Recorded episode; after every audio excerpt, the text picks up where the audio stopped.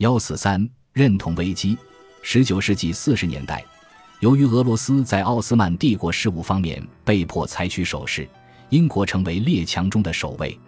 但种种迹象显示，俄罗斯仍野心勃勃，意图以保护东正教教徒为借口，制造不安来瓜分奥斯曼帝国。数个世纪以来，天主教与东正教在巴勒斯坦圣地的斗争，给外国的介入制造了许多机会。一六九零年。方济会占了上风。一七四零年，法国在贝尔格莱德条约中支持奥斯曼，方济会的地位进一步得到巩固。但至一七五七年，因得到俄罗斯的支持，东正教取得优势。到了十九世纪四十年代，圣地问题成为法俄之间更广泛对峙的要素之一。由于俄罗斯的朝圣者在数量上远超过奥斯曼的东正教教友及天主教徒。沙皇尼古拉一世对圣地展现出极大的兴趣，法俄两国也连年因此向奥斯曼施压，企图借此赢得国际声望及国内民意的支持。这一时期，另一个具有宗教意义的建筑也开始受到瞩目，即由前拜占庭的东正教圣索菲亚大教堂改建的阿亚索菲亚清真寺。一八四七年，阿卜杜勒麦吉德下令修复阿亚索菲亚清真寺时。整座清真寺明显早已年久失修。伊斯坦布尔的游客详述了它的结构与装饰破败不堪的状况。18世纪中叶的马哈茂德一世是此前整修过阿亚索菲亚清真寺的最后一位苏丹。从18世纪后半期起，为向当时被俄罗斯统治的克里米亚教友宣示宗教权威，接连几位苏丹都强调自己身为伊斯兰教哈里发的地位。阿亚索菲亚清真寺也成了奥斯曼哈里发的象征性宝座。奥斯曼还创造了一套神话附会这个新的说法。修复工程在1847年被交给瑞士人福萨提兄弟。1837年，福萨提兄弟来到伊斯坦布尔建造俄罗斯大使馆，完工后继续居留于此，修建了各式各样的建筑，既有乡村别墅，又有政府机构，还包括天主教堂。苏丹有点担心教士对修复清真寺的计划的反应，但还是在修复过程中去阿亚索菲亚清真寺巡视了几回。就连修复清真寺的命令，都是在最反动的神职人员前往麦加朝圣时颁布的。一八四九年，阿卜杜勒麦基德为庆祝阿亚索菲亚清真寺的整修完成，特意在巴黎铸造了一枚纪念章，一面是自己的徽记，另一面是清真寺的图案。增加了这座建筑的知名度与声望，加强了它的象征意义。奥斯曼人深知，此时他们必须积极打造自己在其他国家心目中的形象。阿卜杜勒麦基德修复阿亚索菲亚清真寺的工作，既在向自己的支持者表态，同时也在用一种基督徒理解的语言向基督教世界传达善意。俄罗斯一直对伊斯坦布尔垂涎不已。苏丹对这个城市里的这座清真寺另眼相待，固然使俄罗斯心生不悦，但另一项刻意讨好盟邦英国的动作更得罪了独裁者沙皇尼古拉一世。在波兰及匈牙利1848年的反专制革命失败后，伊斯坦布尔为失败的流亡人士提供了庇护，这给奥斯曼带来了一定好处，因为许多流亡人士加入了奥斯曼军队及政府官僚体系。有些人甚至改宗伊斯兰教，虽然未改宗者仍属多数。一八五零年，为争取国内天主教人士的支持，法兰西第二共和国总统路易·拿破仑重申他对圣地的监管权。经过冗长的谈判，一八五二年，伯利恒的圣诞教堂被交给天主教会，但为了使俄罗斯满意，天主教在使用这座教堂时还是受到限制。但到了一八五三年初，愤怒的沙皇却与英国驻圣彼得堡大使会面，讨论瓜分奥斯曼帝国的计划。沙皇首次将奥斯曼称为欧洲病夫。沙皇尼古拉希望取得多瑙河地区的公国保加利亚及塞尔维亚，英国获得埃及和克里特岛，伊斯坦布尔则成为自由港。英国对此并未作出反应，俄罗斯却认为英国默认了这个计划。一八五三年二月底。俄罗斯特使亚历山大·缅西科夫向苏丹发出最后通牒，要求俄罗斯继续在圣地享有优先地位，并有权保护奥斯曼境内的东正教臣民。沙皇的要求遭到拒绝。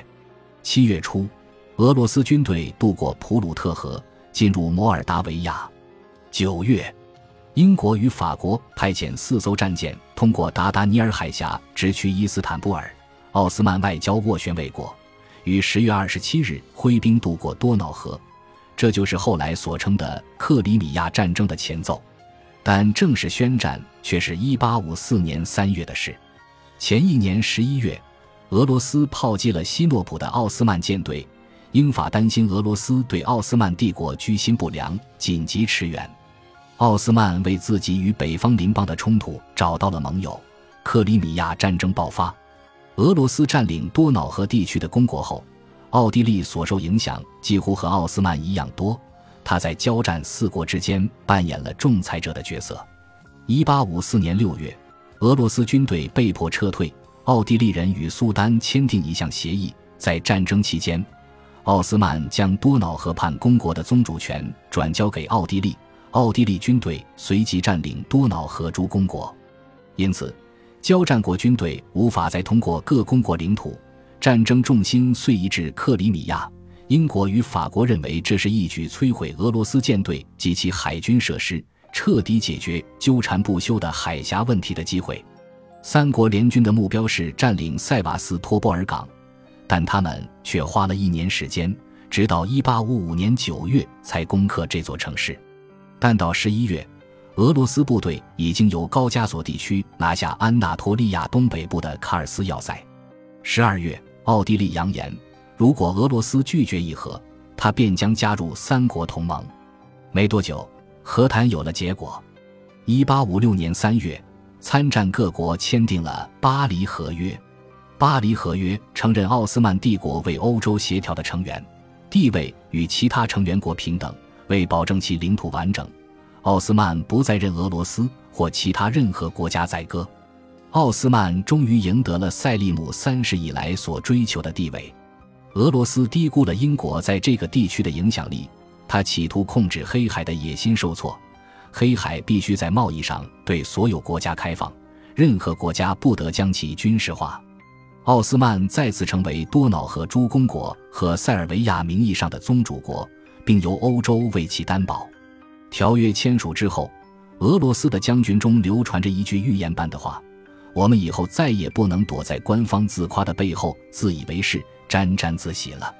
十一年之后的俄罗斯外交大臣亚历山大·戈恰尔科夫承认，克里米亚战争期间，俄罗斯帝国已经深陷濒临崩溃的危机之中。巴黎合约中提到了所谓的改革预兆，即苏丹于一八五六年二月十八日发布的诏书。他详述了列强极度关切的奥斯曼帝国境内非穆斯林人口的状况问题。在这份诏书中，花厅预兆所做的含糊承诺全都成了详细的条文。苏丹阿卜杜勒麦基德保证他的人民拥有宗教信仰自由，一切基于宗教、语言或种族的区别均应自政府制度中永远消失，无论宗教信仰。所有人都可以就读新的平民学校及军事学校，进入国家机关就业，而这些机构以前由穆斯林主导。改革预兆重申，直接征税将取代包税制，新的法律程序将保证司法更为公平。改革预兆也承诺成立银行，改革金融机制，改善交通状况，建设公共工程，以实现基础设施的现代化。在最后一部分。改革预兆明确指出，他们必须设法从科学、艺术或者欧洲的资助中获利。巴黎合约明确否认了外国干预奥斯曼帝国内政的权利，但改革预兆的措辞实实在在暗示着列强干涉的可能。所有承诺的改革明显都是从马哈茂德二世在位时期就已进行的方案发展而来的。但其发表却受到帝国的欧洲盟邦的极大压力及强大影响。这些改革显示，列强决心破坏俄罗斯保护奥斯曼东正教徒的主张，以及可能随之而起的巴尔干动乱。雷希德帕夏1855年便已去职，未曾参与预兆的拟定或巴黎的谈判，对这些改革极端恼怒。他明白帝国有必要适应时代的改变，需要调整非穆斯林的地位，但他反对改革应一气呵成，也不认同应该听命于外国势力的论调。但他最担心的却是，帝国的穆斯林人口会觉得自己被这份预兆忽视了，数百年来共有的历史这样被强制颠覆。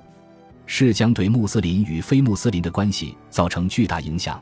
他警告政府要对无可避免的紧张局势做好准备。巴黎合约虽然可能为帝国解除了俄罗斯领土野心的威胁，但外来的压力却以另外一副面貌继续作祟。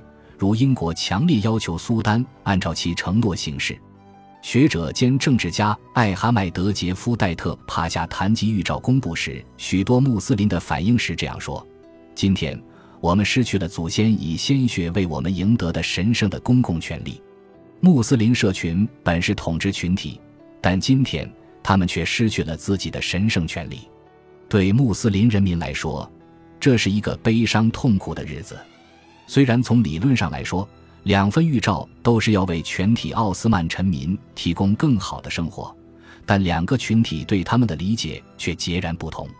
各种信仰的普通奥斯曼人民的生活条件都不值得羡慕，但每当非穆斯林抓住机会追求新的权利，设法将自己族群的利益最大化时，穆斯林心中的怒火便随之增加。同样的行政改革，只要对一方有利，必然会损害另一方的利益。改革预兆发布后的岁月中，穆斯林与非穆斯林之间的暴乱及骚动蔓延全国。政府必须派出军队才能平乱，许多人因此丧命。本集播放完毕，感谢您的收听，喜欢请订阅加关注，主页有更多精彩内容。